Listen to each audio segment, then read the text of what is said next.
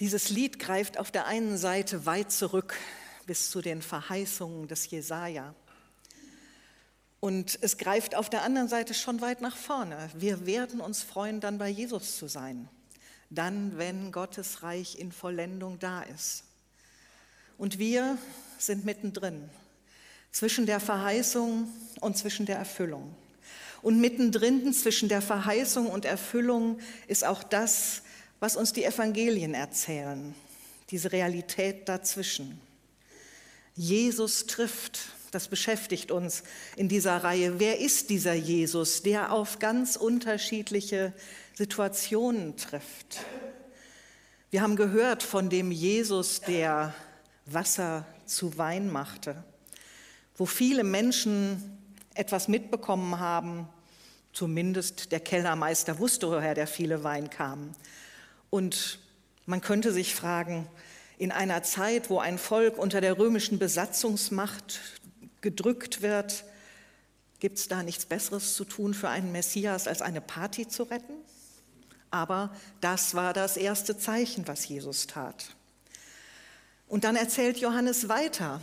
Und mir fällt auf, er erzählt ganz anders als die anderen Evangelien. Er erzählt dann von vielen Einzelbegegnungen. Er erzählt von dem Schriftgelehrten, der mitten in der Nacht zu Jesus kommt und mit ihm ein langes Gespräch führt. Er erzählt von der Begegnung mit einer Frau, mit der Jesus spricht, in der Mittagssitze am Brunnen, wo keiner da ist. Einzelbegegnungen, ganz anders als das, was im ersten Moment mein Jesusbild ausmacht. Ich stelle mir das oft immer so vor, wie das Matthäus, Markus und Lukas auch oft erzählen.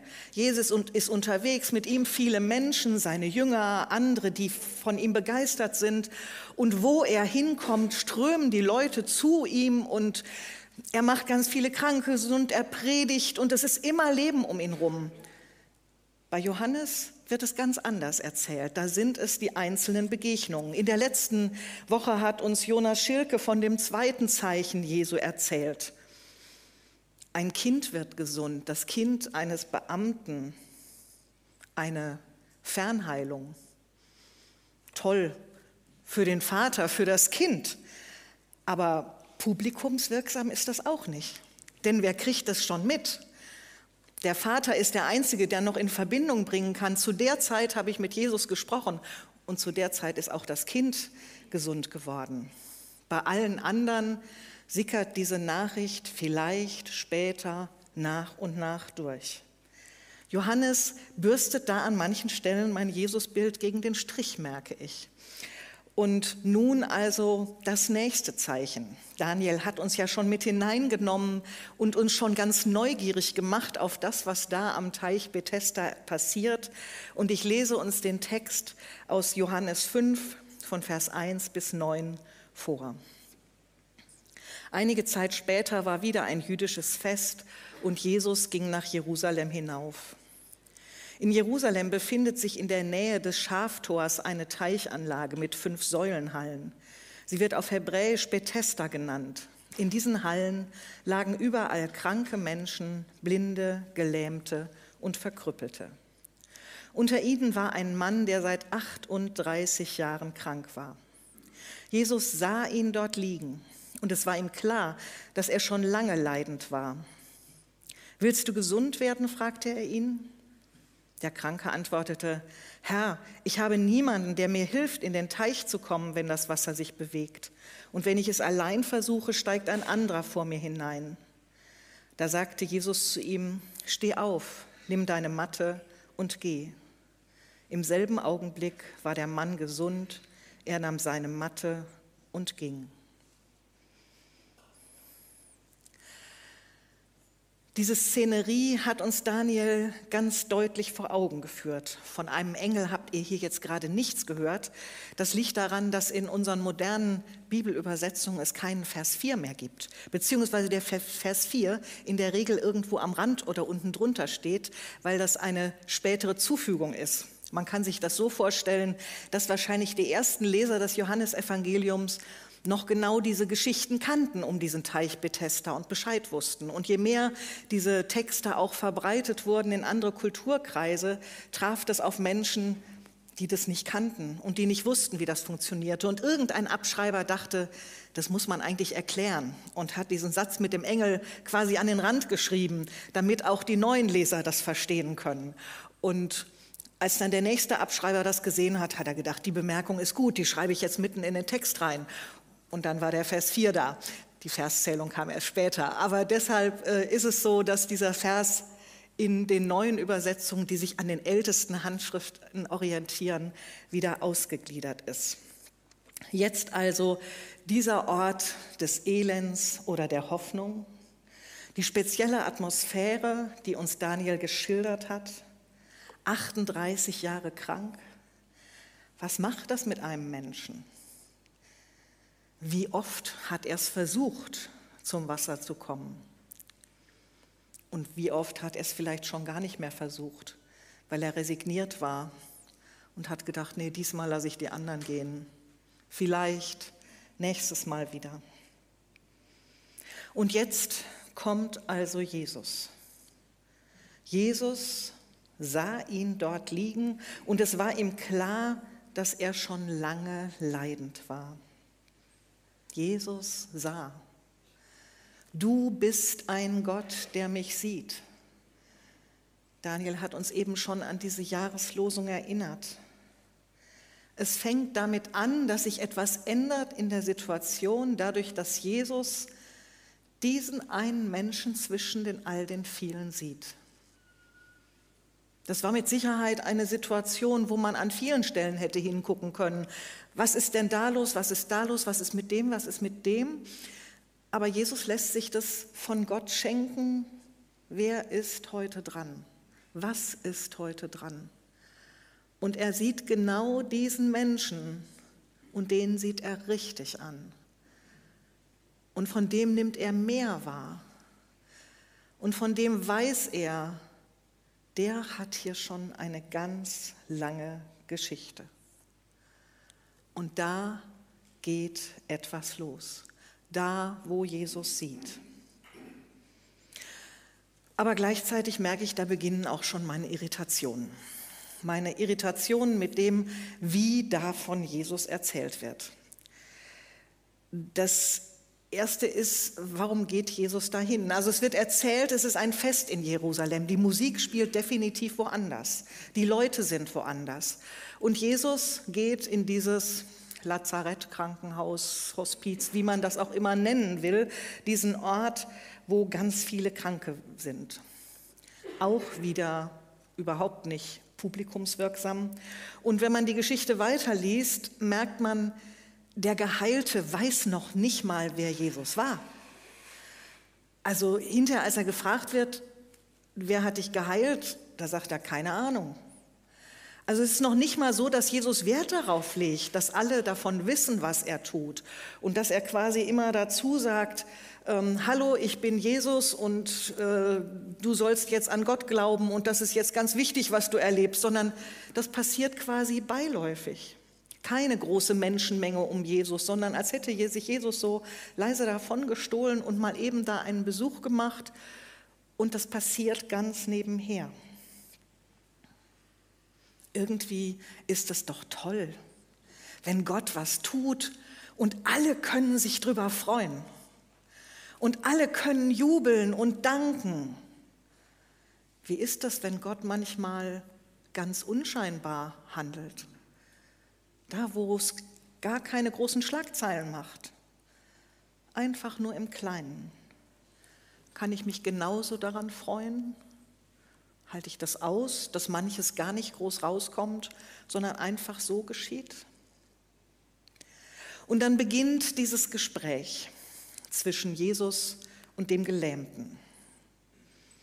Und ich finde, das ist extrem kurz. Also hören wir da noch mal hin. Jesus sagt: Willst du gesund werden? Der Kranke antwortet: Herr, ich habe niemand, der mir hilft, in den Teich zu kommen, wenn das Wasser sich bewegt und wenn ich es allein versuche, steigt ein anderer vor mir hinein. Da sagte Jesus zu ihm, steh auf, nimm deine Matte und geh. Also empathisch geht anders. Ähm, eigentlich wäre das doch nett gewesen. Jesus hätte sich einfach mal so daneben gesetzt und mal so gefragt, hör mal, wie geht's dir? Und was macht das mit dir, dass das so, dass du hier so lange sitzt? Und es tut mir aber leid. Und sich vorstellen, du und ich bin Jesus.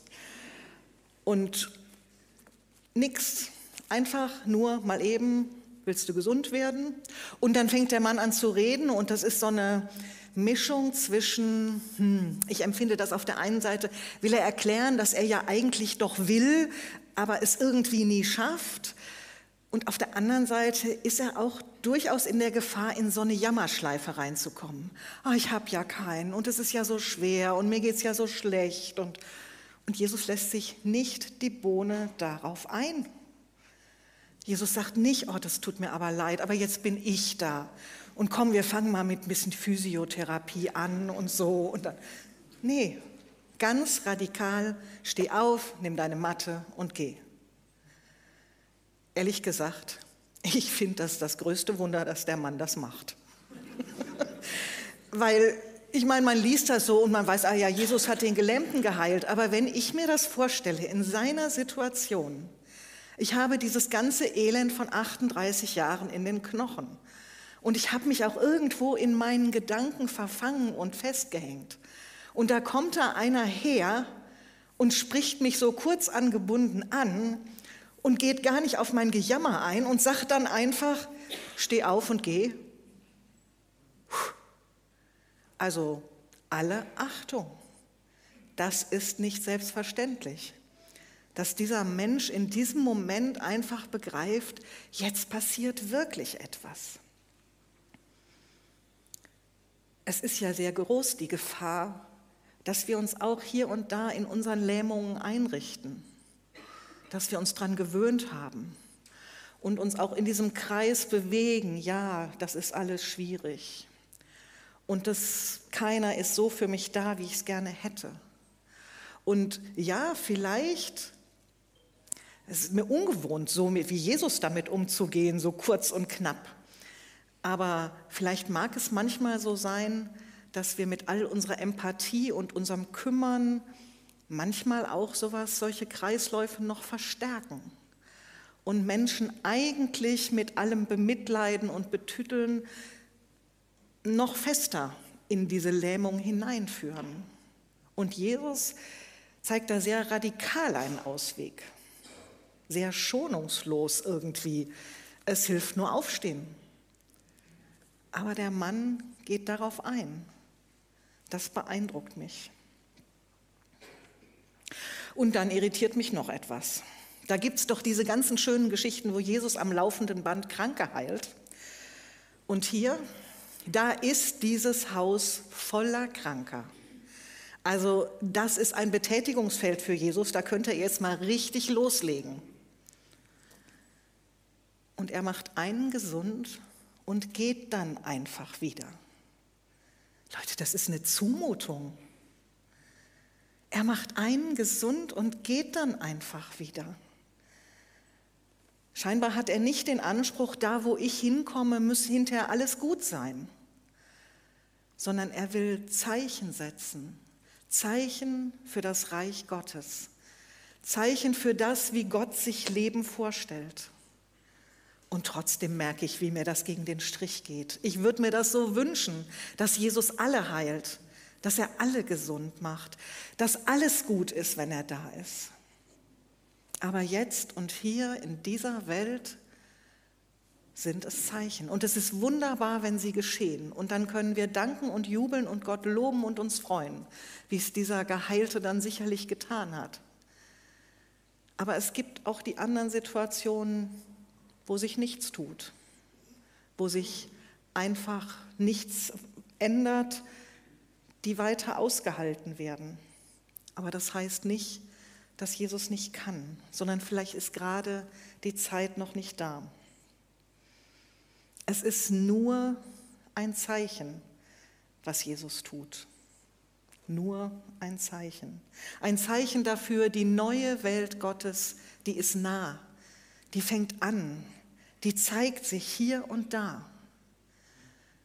Jesus geht es nicht darum, Menschen flächendeckend glücklich zu machen. Und es ist schon interessant, die Leute da am Teich, die warten ja auf ein Wunder. Die warten auf dieses regelmäßige Wunder, da kommt der Engel und dann geht einer rein und dann wird er heil. Sie warten auf ein Wunder und Jesus tut ein Zeichen. Und das Zeichen tut er ganz unabhängig von dem Wasser und von den Seh- und Handlungs- und Erwartungsgewohnheiten, die die Menschen haben, wie das Wunder passieren müsste. Jesus tut es ganz, ganz anders. Aber es ist nicht nur ein Zeichen. Es ist ein Zeichen. Ein Zeichen dafür, Gott handelt. Ein Zeichen dafür, Gott hat diese Welt nicht aufgegeben. Ein Zeichen dafür, Gott will weiter im Leben auch einzelner Menschen. Und deshalb nehme ich aus dieser Geschichte auch ganz viel Hoffnung mit. Ganz viel Hoffnung, dass sich etwas tut. Ganz viel Hoffnung, dass Jesus Macht hat. Und diese erste Hoffnung, die mir wichtig wird in dieser Geschichte, ist tatsächlich dieser Anfang. Es beginnt mit dem Sehen. Es beginnt damit, dass Jesus einen Menschen ansieht. Jesus sieht hin. Was sieht Jesus, wenn er dich sieht? Und bekommst du das mit, wenn er dich ansieht? Manchmal gibt es Situationen in meinem Leben, da bin ich so beschäftigt, da merke ich das gar nicht, dass Jesus mich ansehen will. Und das ist vielleicht die Chance dieses Gelähmten. Bei dem ist nicht viel Hektik am Tag, bei dem passiert nicht viel anderes, der ist stillgelegt. Und in diesem Moment kann er es wahrnehmen. Da sieht mich einer an. Und ich wünsche uns, dass wir diese Momente für uns wahrnehmen, wo Jesus uns ansieht, dass wir uns ansehen lassen, dass wir es merken, dass wir bei ihm, egal wie unsere Situation ist, angesehene sind. Er sieht dich und er sieht mich. Und das könnte der Anfang dafür sein, dass richtig was passiert. Und im Nebengedanken frage ich mich, was könnte passieren, wenn ich von Jesus das Sehen lerne? wenn ich in meinem Alltag, wo mir so viel Verschiedenes begegnet, lerne, wie Jesus das gemacht hat, Gott zu fragen, was ist denn dran? Welcher Mensch ist gerade dran? Welche Situation ist gerade dran? Auf der To-Do-Liste steht so viel. Aber was ist das, was jetzt, heute gerade wirklich wichtig ist? Das möchte ich lernen von Jesus immer wieder zu hören. Was ist das, was jetzt dran ist? Denn es beginnt mit dem Sehen, mit dem Wahrnehmen, auch heute. Und diese Geschichte macht mir auch deshalb Hoffnung, weil Gott auch nach 38 Jahren noch handeln kann. Es gibt ja so Situationen, wo man denkt, wie oft habe ich gebetet? Wie oft habe ich gehofft, dass Gott eingreift und es ist nichts passiert. Und diese Geschichte macht deutlich, eine Situation kann noch so festgefahren und verhärtet sein, sie kann noch so endgültig wirken. Es ändert nichts daran, dass Gott Macht hat, etwas daran zu ändern. Es ändert nichts daran, dass Jesus etwas tun kann, so wie er es in dieser Geschichte tut. Er ist der Herr. Und das Dritte, was ich mitnehme aus dieser Geschichte, ist dieser Mut des Gelähmten und dann Geheilten aufzustehen. In den Momenten, wo ich merke, Jesus spricht mich an. Jesus sagt mir etwas. Ja, vielleicht manchmal, Jesus mutet mir etwas zu. Denn leicht ist das nicht. Das Bett, das war sein Zuhause, diese Matte, das war der einzige Ort, wo er sich sicher fühlte, wo er sich auskannte. Und zu sagen, und das rolle ich ein und begebe mich in diese ganze wilde Welt da draußen, das ist schon eine echte Herausforderung. Aber dieser Mann tut das. Dieser Mann sagt nicht, ach, ich muss mir das überlegen, komm nächstes Mal wieder. Oder ich weiß ja nicht, kannst du mir helfen? Sondern er tut es einfach. Er sagt, er, der Jesus sagt, steh auf und der Mann steht auf. Und das möchte ich von dem Geheilten lernen, aufzustehen, wenn Jesus sagt, steh auf. Steh auf, nimm deine Matte und geh. Vielleicht wird dein Leben ganz anders. Vielleicht passiert etwas, womit du, dich, womit du nie gerechnet hast. Aber wenn Jesus es sagt, dann lohnt es sich, dem zu folgen. Willst du gesund werden? fragt Jesus den Gelähmten. Daran, dass er aufsteht, zeigt sich, ja, er will es wirklich. Vorher kriegt er keine klare Antwort dazu raus, aber dass er aufsteht, macht deutlich, ja, er will wirklich. Und diese Frage, Jesu, die möchte ich mitnehmen. Willst du gesund werden? Amen.